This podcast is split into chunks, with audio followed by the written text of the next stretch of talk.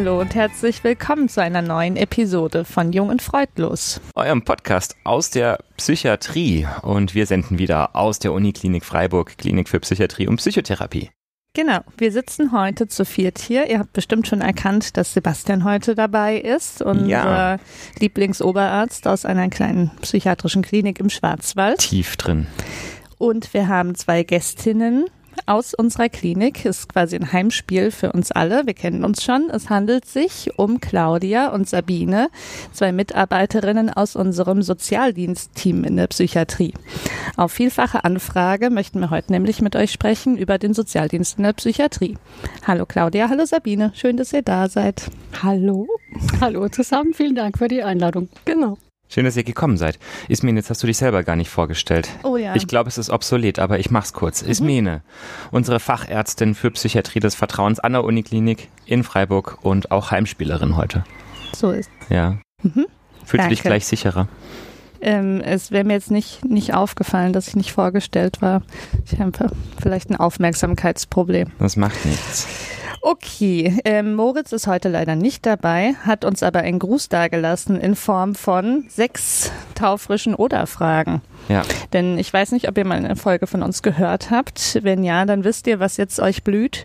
Nämlich, dass wir euch ein bisschen besser kennenlernen wollen, indem wir euch tiefschürfende Deep Talk-Fragen stellen. Richtig. Ich würde gleich mal den Anfang machen, Sabine. Mhm. Ja? Aufgelistet, eingeloggt oder abgeheftet? Abgeheftet. Ja, du bist abgeheftet. Wir versuchen uns abgeheftet. kurz in einer Interpretation deiner Antwort. Warum denn abgeheftet? Einfach abgeheftet. Ist Ja. mir, ich bin ganz gut organisiert und strukturiert und ganz analog abgeheftet. Ach so, also Das nicht so eher, ich analog fühle mich heute abgeheftet, äh, sondern Nein, so, ey, ganz heute bin ich ab- richtig abgeheftet. Ja. Nein, ich glaube, Cool. das ist eine gute Ressource für eine Sozialarbeiterin. Abgeheftet ist absolut das, was wir brauchen. Weil wenn ihr nicht den Überblick behaltet, Wer dann? wer dann? Genau. Okay, Claudia, Bleistiftspitze, Federhalter oder Filzstift? Bleistiftspitze. Ist nicht gefährlich? Nein, das ist auch speziell für hier. Das brauche ich fast nur bei der Arbeit. Äh, Ganz hilfreich durch die vielen Terminverschiebungen und das chaotische Alltagsgeschäft, dass man das wegradieren kann und dann kein so Gesudel entsteht. Hm, auch sehr strukturiert. Aber hallo, die nächste Frage zielt eigentlich auch in die gleiche Richtung, Sabine. Organisiert, sozialisiert oder klimatisiert? Klimatisiert wäre super. Ja, Sind wir leider nicht. nein, Sozialisiert würde ich mal sagen, bin ich. Und Ja. was war das erste? organisiert. Organisiert. Ja. Versteht sich von selbst. Es würde, es würde ja sehr zu deiner ersten Antwort passen, ich bin oder? Hm. organisiert. Wunderbar. Das Einzige, was fehlt, ist wirklich klimatisiert. Ähm, Claudia, angesprochen, abgesprochen oder unausgesprochen? Unausgesprochen und abgesprochen. Du darfst eigentlich nur eins aussuchen, so, wenn ich oh, schade. ehrlich bin. Haben wir Ja, gerade dann, vielleicht äh, dann, dann gerne abgesprochen. ähm, abgesprochen ist dir lieber aus, als unausgesprochen. Äh, ja, natürlich. Ja, Mhm, passt. weil, weil du so ein Teamplayer bist. Ja, Und natürlich. immer alles auch im eine Team ganz wichtige absprichst. Voraussetzung für hier. Und da ist unausgesprochen ja ganz giftig. Das stimmt. Und jetzt nehmt ihr mir schon wieder das Thema für die nächste Frage vorweg. Äh, Sabine, Teamarbeit, Arbeitstier oder Streichelzoo? Teamarbeit. Teamarbeit. Ich hab's erwartet. es geht in eine gewisse Richtung. Gut. Kann hilfreich sein Ja, hier. absolut. Ähm, Claudia, letzte Frage. Rundgang, Umgang oder Ausgang? Ausgang Für dich oder für deine äh, Patientinnen? für mich.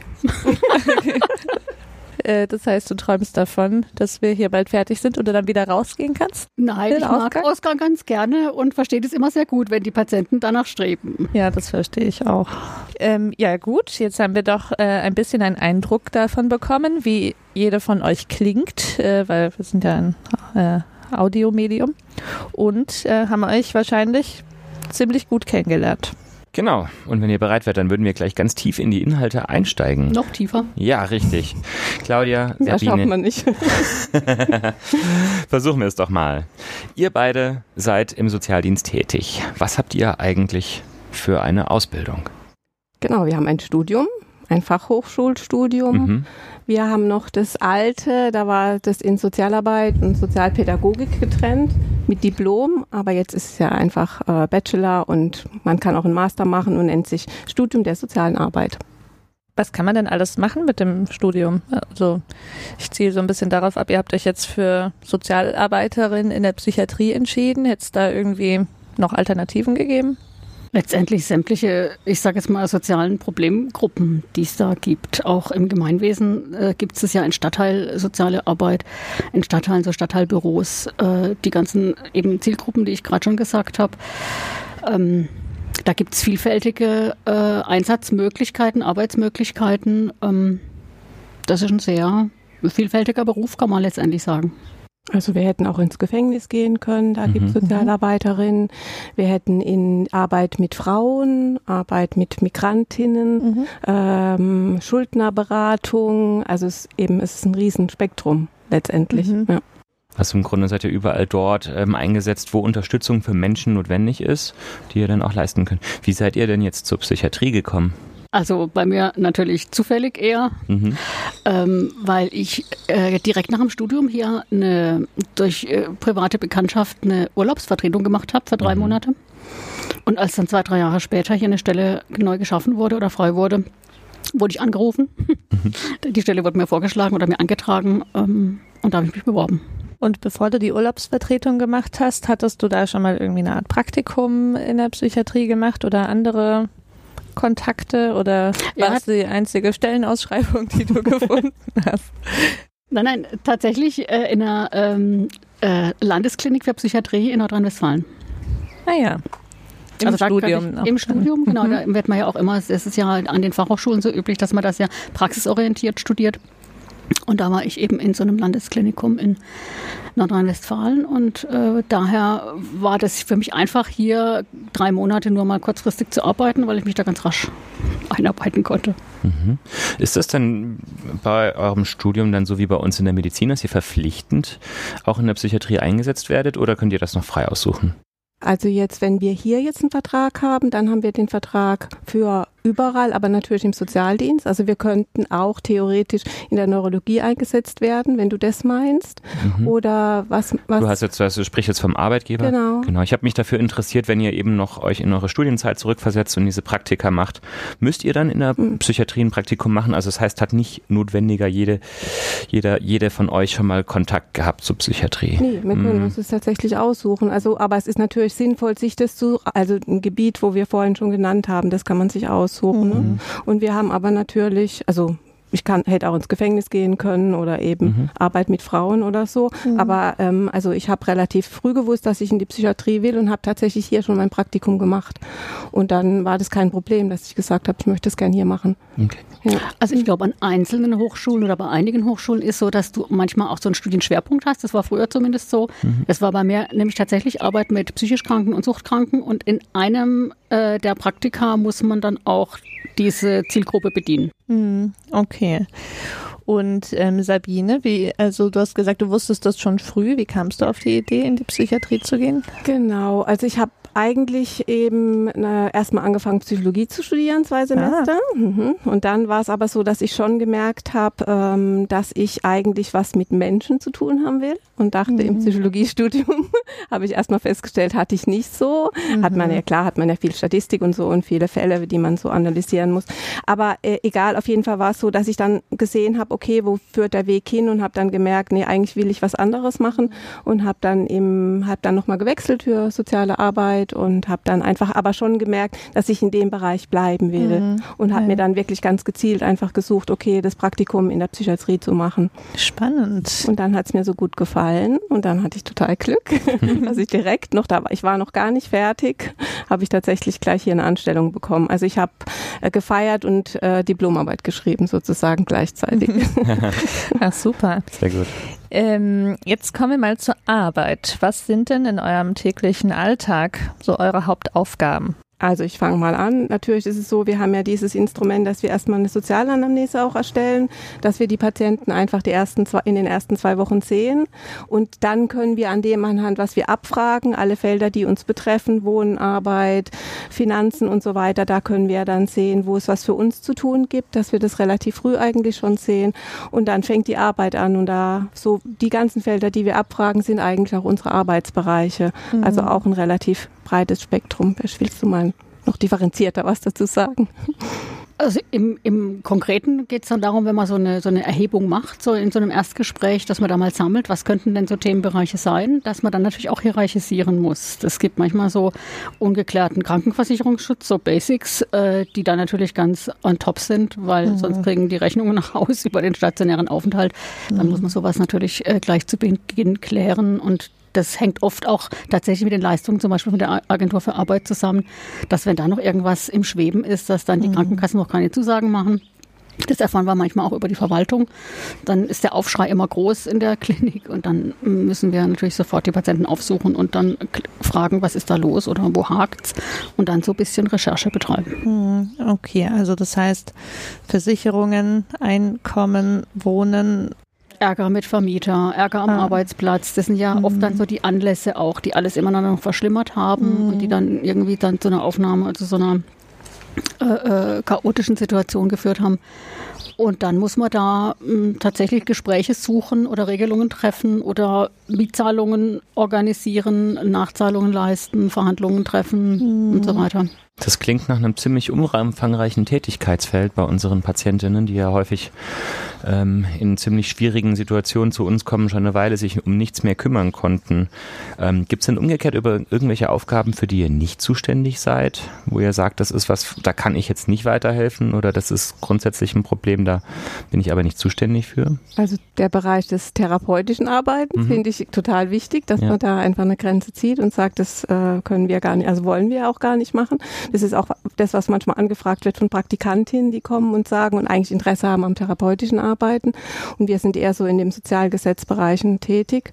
Und ähm, wenn ich jetzt zum Beispiel auch was ähm, mit ähm, was Ehe und Scheidung oder so betrifft, kommt ja auch vor, dann ist es schon so, dass ich merke, okay, ich muss wirklich genau gucken, dass ich im Rechtlichen bleibe und da eher dann Verweis auf Rechtsanwälte zum Beispiel oder mhm. so. Also da gibt's halt so einfach Bereiche, wo ich sage, okay, das darf ich nicht überschreiten, darf ich auch sowieso nicht vom Rechtlichen her. Mhm. Und da muss ich dann einfach gucken, vermitteln, wer wäre wirklich zuständig und wo mhm. geht's hin halt. Mhm. Ja.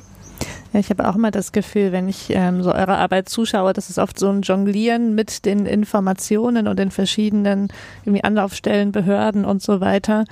Ähm, da habt ihr den Überblick und ähm, eben müsst, glaube ich, extrem oft sagen, hierhin, dahin ähm, und seid so eine Schaltstelle.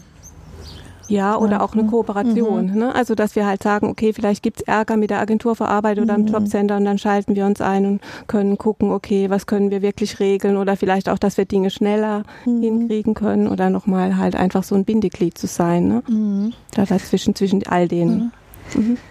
Ähm, ich weiß nicht, ob es stimmt, aber ich habe so die, äh, ich würde mal die Ver Vermutung in den Raum stellen, dass ähm, eure Berufsgruppe vielleicht diejenige ist, von der die wenigsten Laien wissen, dass es die auch gibt in der Psychiatrie. Oder ich glaube, viele wissen, es gibt Ärzte, es gibt Krankenschwestern, PflegerInnen, PsychotherapeutInnen. Ähm, deswegen fände ich es, glaube ich, ganz gut, wenn ihr uns mal erzählt, wie ihr da in das therapeutische Team eingebunden seid. Also sitzt ihr in eurem Zimmer und macht euer Ding oder wie, wie arbeitet ihr zusammen mit den anderen Gesundheitsberufen? Also wir sind natürlich eingebunden in die Stationsteams oder auch in das Ambulanzteam. Uns gibt es ja auch in der Ambulanz. Mhm. Und ähm, ähm, bringen dort unsere Fragestellungen oder unsere Beiträge, die halt auch wichtig sind, dass man eben weiß, da gibt es ein Mordsproblem mit der Erwerbsminderungsrente und es treibt die Patientin total um. Das müssen die Therapeuten, die Ärzte, Ärztinnen und Therapeutinnen wissen. Das äh, ist wichtig äh, und das, die Info kommt dann meistens von uns mhm. oder häufig von uns. Ähm, und da bringen wir uns ein, mitunter auch in den äh, Oberarztvisiten, mitunter eben in den Besprechungen, in den Angehörigengesprächen, in manchmal auch gemeinsame Patientengespräche mit den Therapeutinnen und ähm, Ärztinnen. Da sind wir dann auch drin und beteiligt. Genau, also wir arbeiten auch gar nicht auf jetzt Zuruf oder auf Antrag oder so, sondern sind eben im Team mit dabei und unsere Vorschläge und unsere Ideen können da genauso mit einfließen wie von allen anderen Berufsgruppen mhm. auch. Nicht auch übrigens das sehr Schöne an der Arbeit. Mhm in das heißt, dem multiprofessionellen Team zu arbeiten. Das heißt, du würdest sagen, das funktioniert auch gut, diese Teamarbeit. Meistens funktioniert es gut. ja, ihr habt vorhin einen ganzen Haufen an Tätigkeitsfeldern und Problembereichen genannt, in denen ihr tätig seid. Gibt es denn so einige Dinge, wo ihr sagt, das sind so unsere Top 5, das sind die häufigsten Sachen, mit denen wir immer wieder zu tun haben?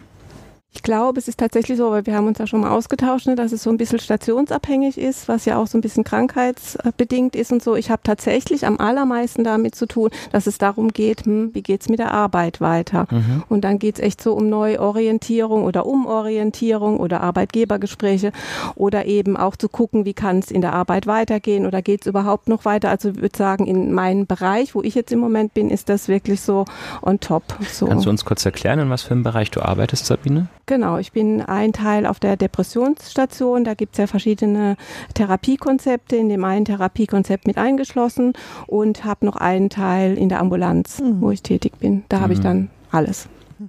Okay, das heißt, du hältst den Kontakt zu den Arbeitgebern und genau, also unterstützt die PatientInnen dabei mit dem ganzen mhm. Bereich beschäftigt, mhm. ob es überhaupt Arbeit mhm. gibt, ob es da weitergehen mhm. kann, ob es mhm. überhaupt noch geht, ob es mhm. äh, eine Neuorientierung bedarf oder bei jungen Leuten, wie es überhaupt da weitergehen kann und so weiter. Also das ist auch so, würde ich sagen, das ist mein on top. Aber ich glaube, bei dir ist es anders, ne? Also bei mir ist so ein ganz großer Klassiker geworden im Laufe der Jahre. Das nimmt auch zu. Ähm, äh, ungeöffnete Briefe. Desorganisation, mhm. dass die Patientinnen äh, da so ein bisschen ähm, unter Druck geraten, gelinde gesagt, mit äh, den, den ganzen Anforderungen des Alltags zurechtzukommen. Und dann werden Briefe nicht mehr geöffnet aus Angst, was steht da drin? Aus Sorge, da steht bestimmt äh, eine Geldforderung drin, mache ich gar nicht auf. Und dann ähm, häuft sich das an und manchmal muss ich wirklich fragen, wie viele Tüten, wie viele Einkaufstaschen voll sind das ungefähr. Ne? Ach du Schande, das ja, ist ja ein Haufen. Genau, das mhm. ist dann oft auch, auch, realistisch. Dann sagen die, ja, vielleicht so zwei, drei Tüten. Ich habe auch schon mal mehr, aber so im Schnitt sind es zwei, drei Tüten. Und dann setzt ihr euch an den großen Tisch und leert die Briefe aus und öffnet einen nach dem anderen? Mhm. Okay, wie lange ist man dann da dran? Viele Wochen. Mhm. Also wenn man jetzt halt, wir haben dann ein, zwei Termine vielleicht pro Woche. Wir haben ja auch unterschiedlich äh, Pensum dann auch mit anderen Patienten und dann ähm, sitzt man da schon eine Weile dran. Und ähm, sprechen wir da eher von jungen Patienten oder ist das über alle Altersgruppen ein zunehmendes Problem? Das in den letzten Jahren sind es eher jüngere, hm. aber es sind schon auch quer, quer durch alle Altersstufen. Hm. Sehr interessant, dass du da so eine Dynamik drin siehst. Hm. So eine persönliche Theorie, woher das kommen könnte? Ja, ich glaube, die Gesellschaft, die verändert sich. Die verändert sich durch die sozialen Medien. Und wenn dann analoge Briefe nach Haus kommen und man muss im Rechtsgeschehen irgendwas tätigen, im Alltag wirklich was tun, Überweisung tätigen, das auch verstehen, um was geht es eigentlich, äh, oder auch den Brief verstehen, geht es um eine Forderung vom Arbeitsamt oder geht es um eine Fragestellung, das muss geklärt werden. Das ist manchmal, das gab schon immer natürlich die Verständnisfragen, aber äh, ich glaube, dass da auch schon die, die ganzen Medien mit zu tun haben, dass so im tatsächlichen Alltag man da manchmal dann nicht mehr hinterherkommt. Hm. Okay. Und bist du dann auch befugt, jetzt ähm, mit den einzelnen Briefen, keine Ahnung, Überweisungen durchzuführen oder ähnliches? Wie sieht denn deine Hilfestellung dann konkret aus? Nein, nein, äh, das will ich natürlich nicht. Äh, die Patienten äh, und Patientinnen müssen äh, mit mir das erstmal dann sortieren. Oft sind es ja irgendwie so fünf Mahnungen, äh, also zu einer Sache sozusagen. Ja. Da muss man erstmal so, so, so sortieren und dann mh, mm, wenn es viele Geldforderungen sind, überlegen, was die Sabine vorhin gesagt hat, ob man einen Schuldnerberater vielleicht auch einschalten muss, wenn das jetzt einen Rahmen sprengt. Oder ob man dann sagt, okay, das sind insgesamt vielleicht Forderungen von 2000 Euro, das gibt das Konto her. Mhm. Da muss man jetzt halt peu à peu die Überweisungen tätigen. Mhm. Und dann mit den Patientinnen tatsächlich äh, überlegen, wie kann man jetzt die Überweisungen machen Gibt es eine App dazu? Äh, Gibt es Online-Banking? Gibt es Überweisungsträger aus Papier noch? Mhm. Mhm. Da muss man dann wirklich so ein bisschen äh, äh, äh, Teaching machen. Mhm. Okay, und das heißt, manchmal sitzt du auch daneben bei den Überweisungen. Ja, ja, klar. Das wird dann gemeinsam. Aktiv, oder ich ja. muss dann, das war ein Mordswechsel, als es vor ein paar hm. Jahren diese IBANs gab, diese ellenlangen Ziffern. Bei natürlich einer schweren Erkrankung, das muss man ja immer dazu sehen mit Mordskonzentrationsproblemen. Äh, äh, da war das ein, da musste ich die manchmal die IBAN selber eintragen, weil die Patienten das nicht geschafft haben. Mhm. Diese lange äh, Zahlenkolonne. Also die 26-stellige Nummer führt auch nicht selten zu Überforderung Absolut. bei unseren genau. Patienten. Das ist so dieses, was ich gemeint mhm. habe mit dem mhm. Alltag. Ne? Da ist plötzlich mhm. dann die Überforderung da. es kommt dann irgendwie daher gerauscht. Okay. Mhm.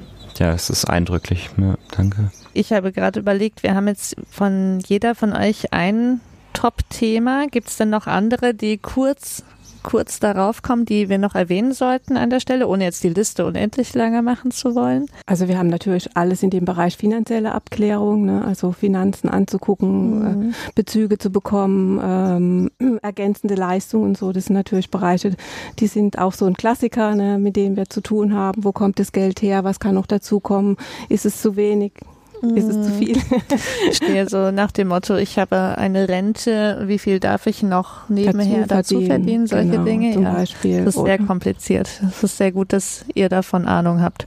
Ja, oder wie ähm, kann ich noch Wohngeld beantragen? Mhm. Kann ich mhm. noch zu meinem Krankengeld, das bei 300 Euro liegt, ergänzend Leistungen haben, wie kann ich mhm. überhaupt weiter da kommen und so. Also alle, der ganze Bereich äh, Finanzen, der würde ich sagen, ist auf jeden Fall ganz klassisch mhm. und und dann natürlich zu diesem beruflichen Part, berufliche Perspektive oder Umschulungen besprechen, äh, natürlich auch stufenweise Wiedereingliederung, ganz klassisch. Mhm. Beim eigenen Arbeitgeber dann langsam wieder einsteigen nach einer längeren Erkrankung. Mhm. Das ist auch so ein richtiger Klassiker. Auch dann dieser äh, diese Frage immer nach dem Schwerbehindertenausweis äh, immer Pro und Contra nochmal abzuwägen, bringt es was, äh, mhm. äh, gerade wenn man einen Arbeitsplatz hat. Das ist auch so ein Klassiker, finde ich.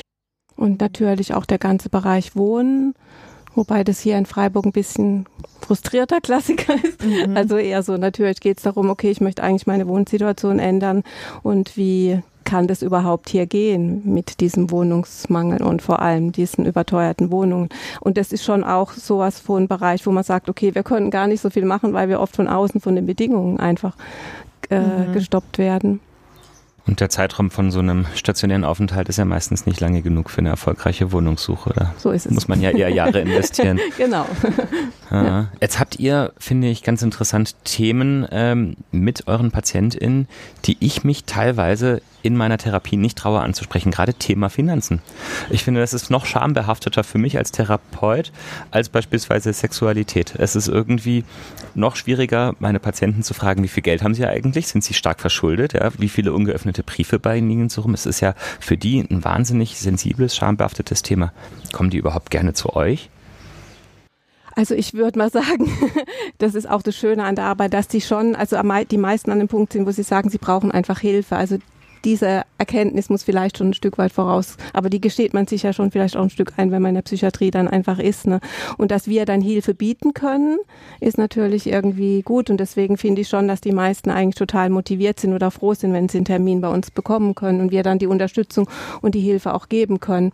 Und in der Anamnese haben wir zum Jahr zum Beispiel einfach diese Frage nach den Finanzen und ich merke immer auch, dass die Frage Finanzen dann haben sie größere Schulden für mich die schwierigste Frage ist. Aber ich habe auch oft erlebt, es kommt darauf an, wie sensibel ich sie stelle, dass es eigentlich, äh, eigentlich ganz gut läuft. Und ich finde das mit den Briefen äh, aufmachen und Post, das ist wirklich was, was ich finde, was erst im Laufe der Zeit oft kommt. Das ist nie, sagt mir niemand im Erstgespräch. Also das ist, glaube ich, schon sehr schambehaftet. Und das kriegt man einfach in der Therapie dann mit, es sei denn, sind Menschen, die schon öfters diese Hilfe in Anspruch genommen haben und dann einfach kommen, jetzt ist es mal wieder soweit. Aber eigentlich ist es so, dass es wirklich lange dauert und ein Vertrauen braucht, ein Aufbau von der Beziehung auch. Und das wirkt, weil das ist ja schon was wirklich, was auch schambehaftet ist, dass sie das eigentlich nicht mehr hinkriegen. Das zeigt ja schon auch, dass das wichtig ist, dass ihr wirklich planmäßig mehrere Kontakte habt, um euch kennenzulernen. Dass es nicht reicht zu sagen, wenn es ein Problem gibt, dann gehen Sie doch zum Sozialdienst, sondern dass ihr proaktiv die PatientInnen kennenlernt. Genau, das haben wir ja mal, also im Rahmen von dem Qualitätsmanagement war es ja klar, okay, was können wir eigentlich machen, dass wir nicht nur so auf Zuruf am Ende, oh ja, ähm, Entlassung, da, was steht da alles noch an, sondern wirklich zu sagen, wir in den ersten zwei Wochen gucken wir, wo es vielleicht auch schon im Argen liegt. Und das hat natürlich, finde ich, einiges verändert. Und man muss sagen, da bin ich selber immer wieder überrascht, auch nach all den Jahren, dass die Patientinnen das auch schätzen. Die freuen sich immer. Ach, das ist ja nett, dass sie auf mich zukommen. Ach, das ist ja toll, dass sie mich da so Sachen fragen. Mhm. Äh, auch also kuriose Sachen in Anführungszeichen.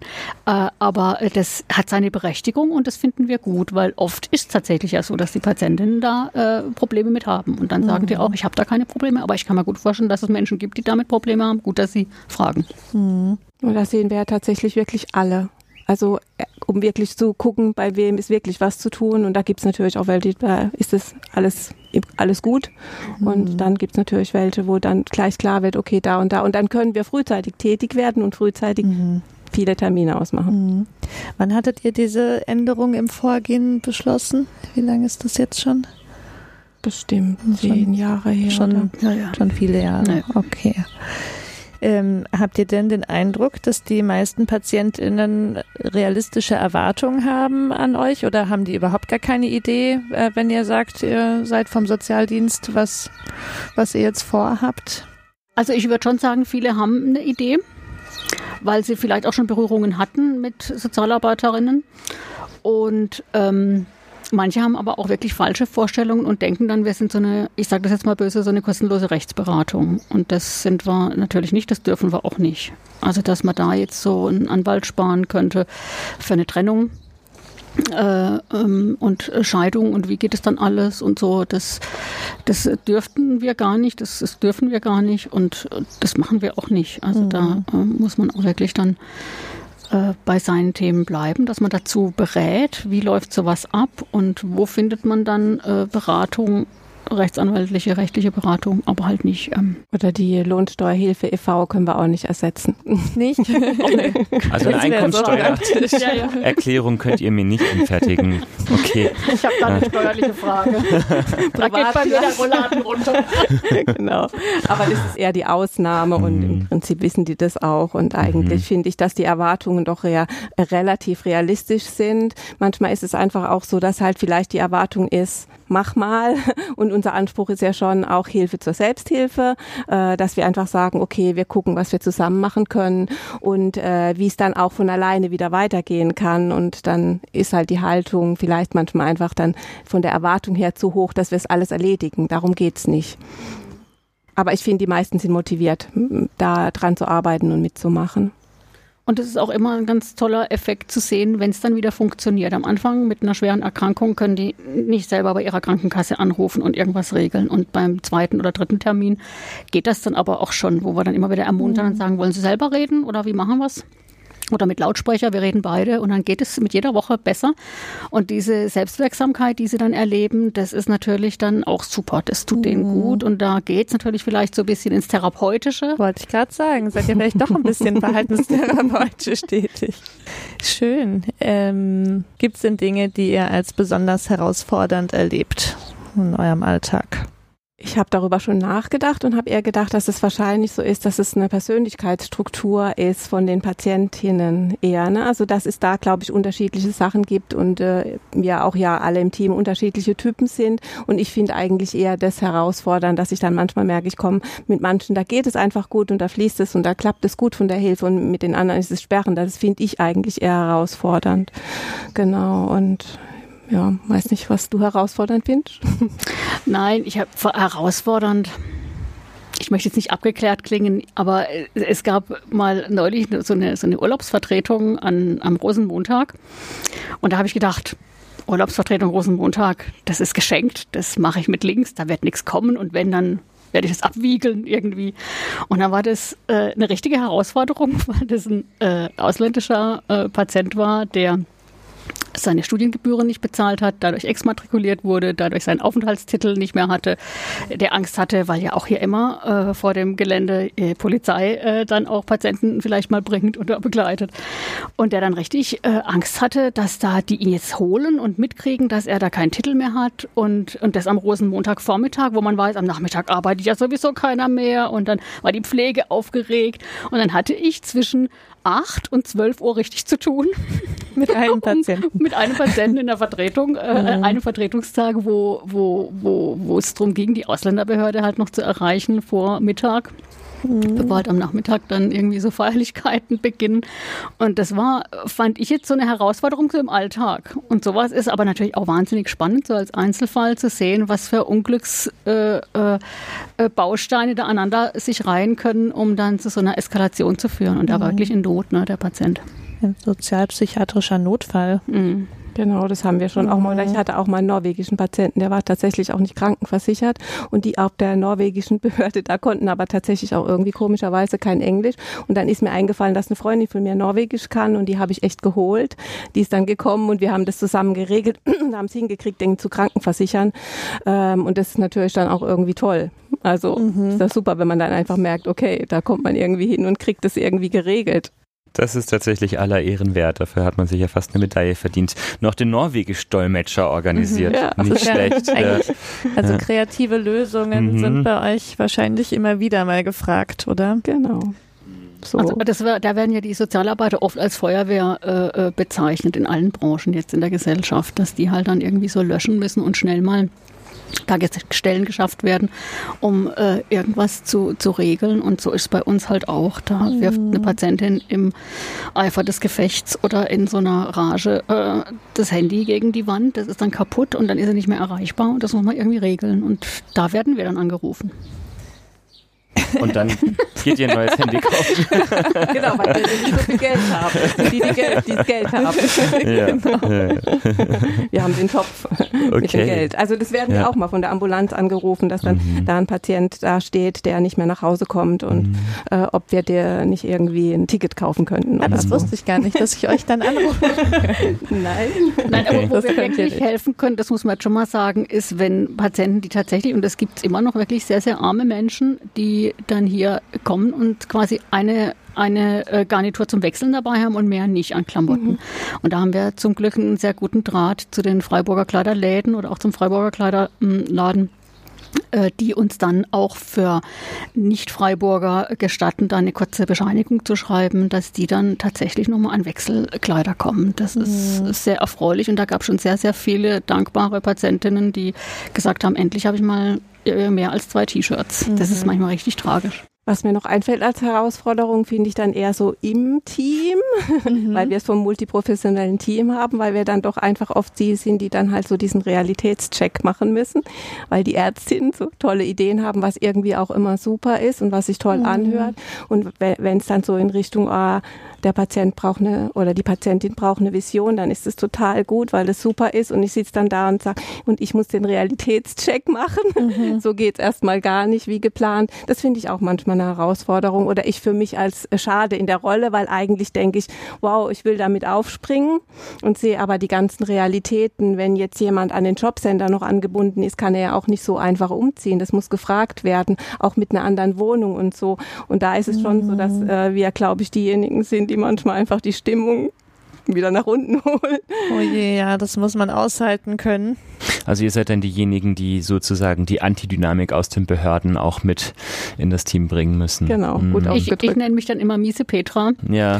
Äh, die, die da halt da äh, die Realität nochmal so ganz deutlich äh, reinbringt. Mhm. Und, und, und eine andere Herausforderung übrigens finde ich auch nochmal, wenn Patienten dann mit ihren ähm, Bescheiden kommen von Arbeitsagentur oder Jobcenter oder Rentenversicherung und wir das dann erklären müssen, warum es nicht mehr Geld gibt oder warum es Kürzungen gibt oder warum es nicht äh, mehr für die Wohnung gibt, die halt einfach zu teuer ist, äh, dass wir dann für das Sozial, für die Sozialgesetze irgendwie dastehen, äh, für die Regierung und die uns da dafür dann anätzen, dass, dass wir das, ähm, warum das so ist und dass das so ist, äh, wo wir das natürlich jetzt in dem Maße nicht zu verantworten haben. Klar, wir gehen wählen, mhm. aber äh, das ist dann manchmal so eine, so eine, so eine Kritik an uns als Person, weil wir dafür dann irgendwie zu stehen scheinen.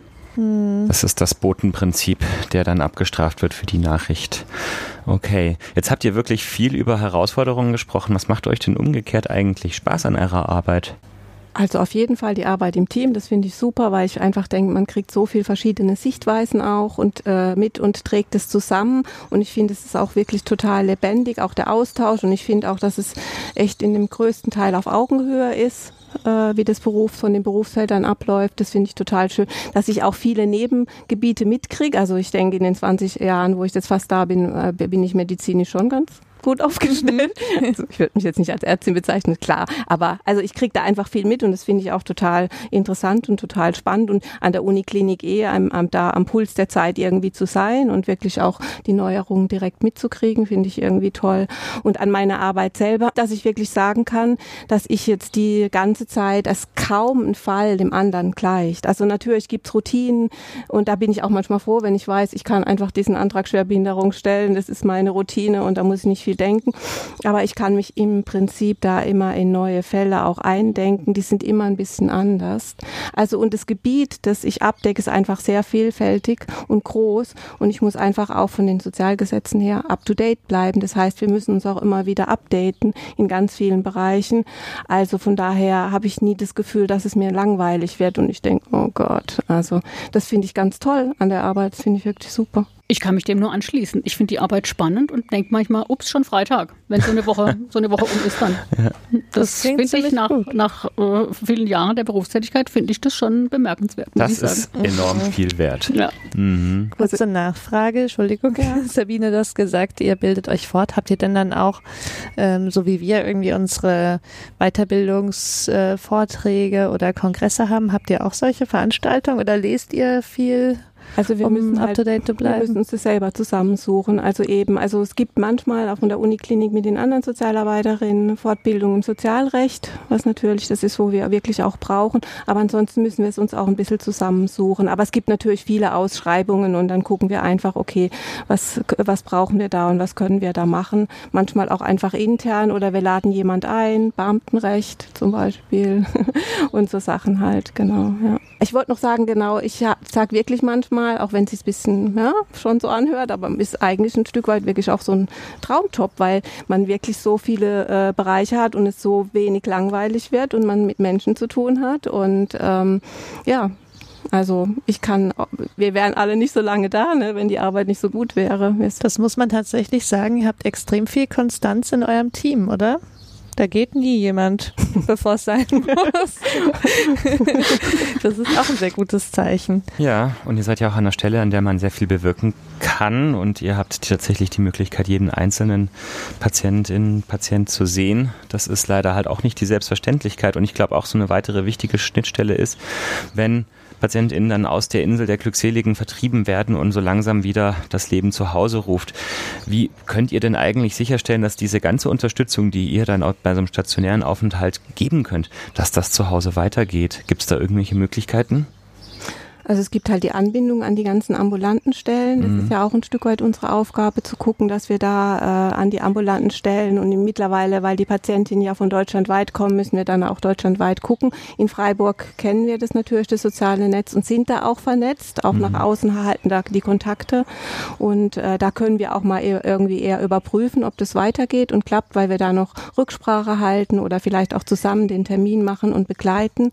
Aber wir müssen natürlich gucken, wie wir ambulant anbinden können. Was ist das zum Beispiel dann für eine Anlaufstelle? Also ganz klassisch der sozialpsychiatrische Dienst mhm. halt, aber es gibt auch einen Integrationsfachdienst für Menschen mit Schwerbehinderung mhm. und dann gibt es natürlich in dem ganzen Bereich Tagesstätten, äh, betreutes Einzelwohnen und so Sachen, mhm. genau.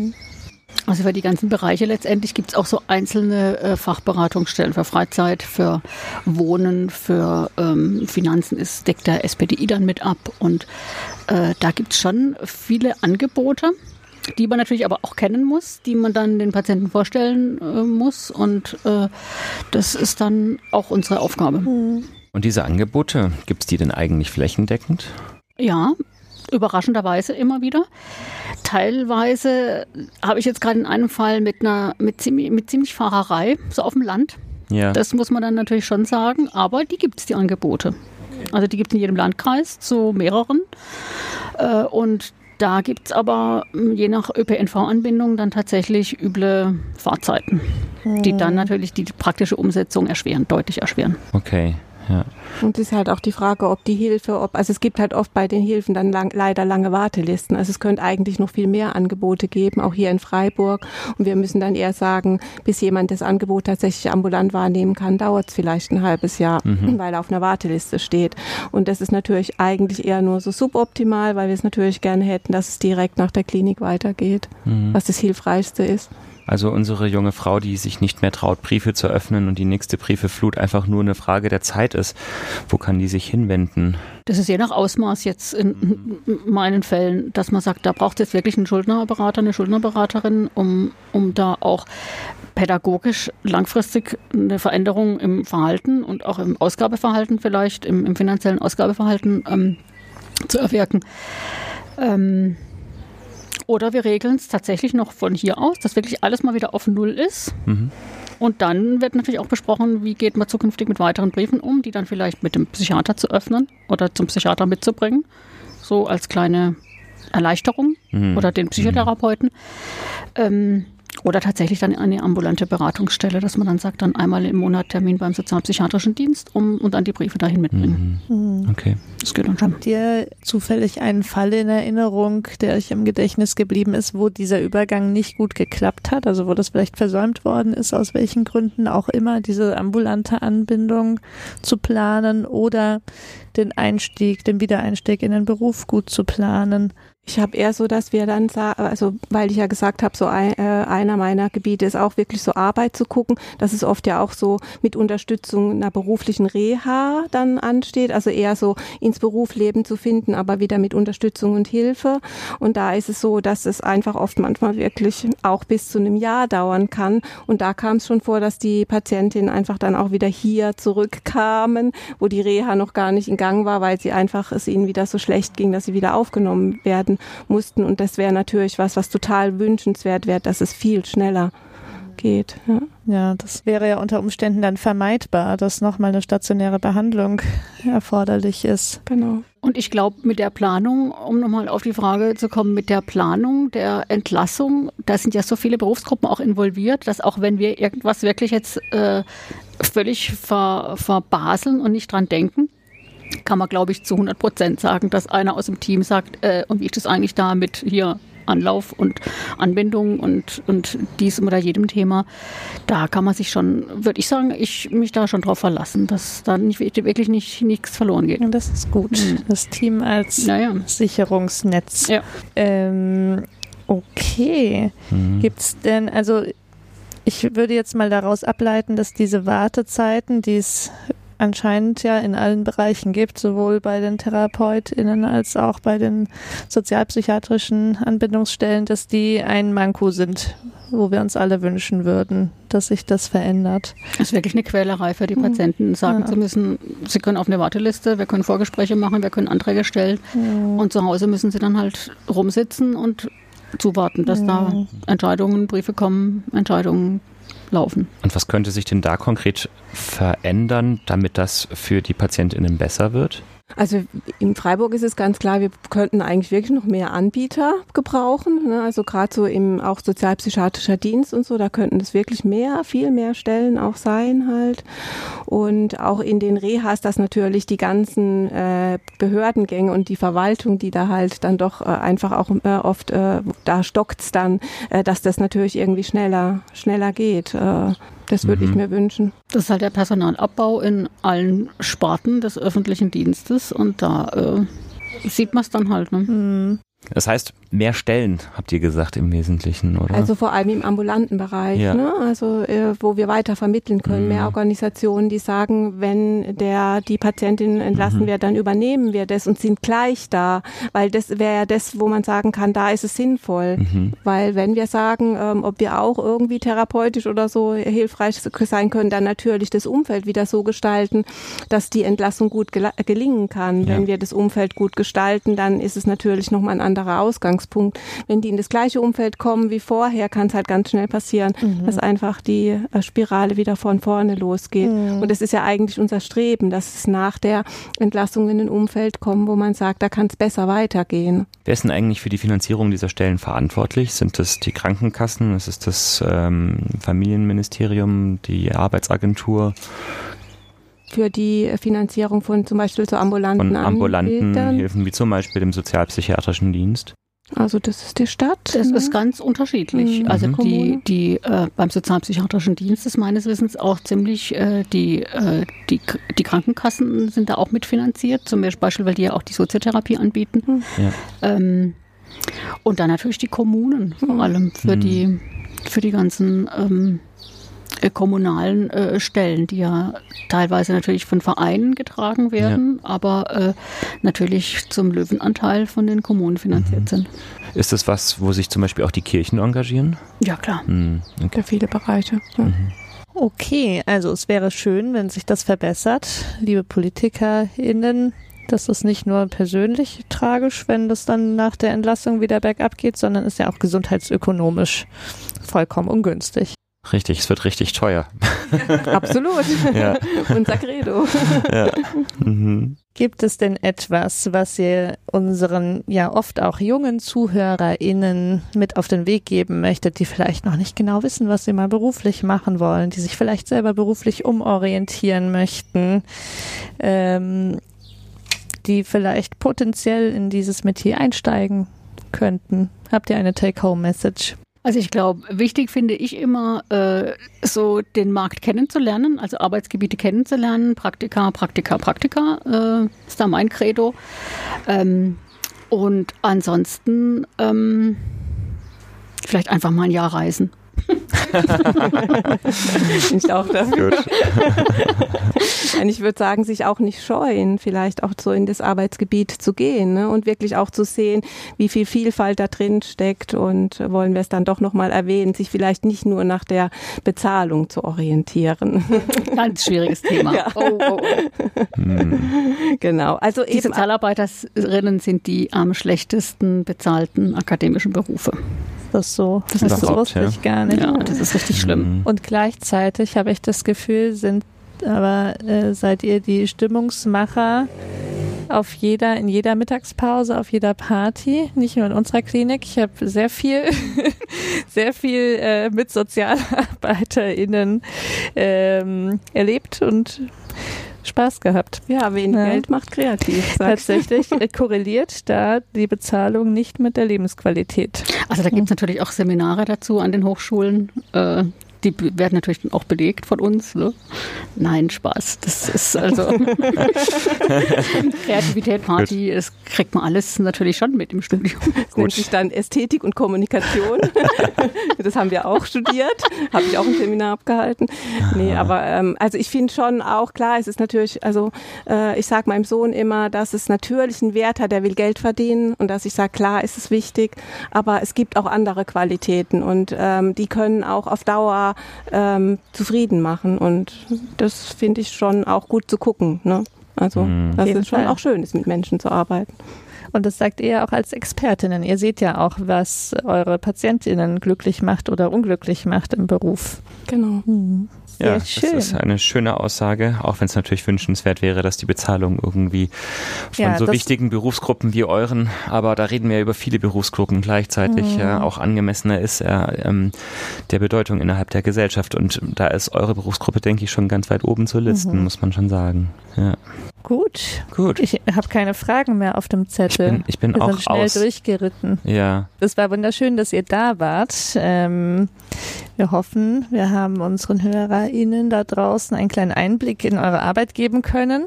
Nachfragen leiten wir dann an euch weiter und Geldgesuche Genau, auch die Geldspenden bitte gerne. die. Geldspenden, Genau. Genau. uns weiterleiten. Und ich denke, wenn da noch viele Fragen für den ambulanten Bereich sind, insbesondere für den sozialpsychiatrischen Dienst oder ähnliches, wir hatten das schon mal vorgesehen, dass wir da auch nochmal versuchen, in die Richtung was zu machen. Und irgendwann, liebe HörerInnen. Irgendwann. Aber bis dahin macht eure Briefe erstmal auf und hört nächstes Mal wieder rein. Wir freuen uns.